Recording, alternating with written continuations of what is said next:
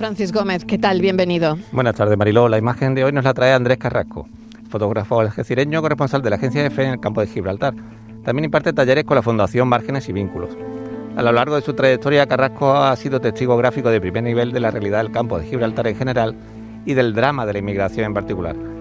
Así lo avalan numerosos reconocimientos, entre ellos el Premio Andalucía de Periodismo, la Andalucía de Migraciones o el Premio Fotoacue y National Geographic. Hola, buenas tardes, ¿qué tal?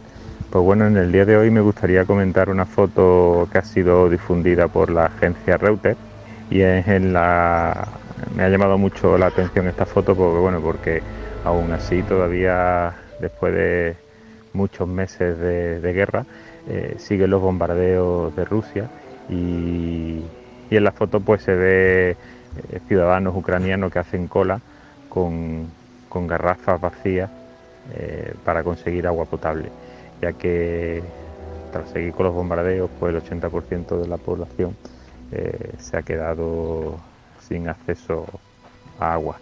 Más de 350.000 viviendas pues se han quedado sin, luz. Y, bueno, yo creo que hay que seguir comentando este tipo de fotos y de noticias para que, para que no caigan en el olvido. Buenas tardes. Fotoperiodistas que buscan su imagen del día, está claro, sin agua ni electricidad. Estamos hablando de Kiev, en Ucrania. El alcalde le ha pedido a la población que intenten acumular toda el agua que sea posible. Así que estas son las fotos que nos están llegando. La población en cola con garrafas de plástico delante de las fuentes.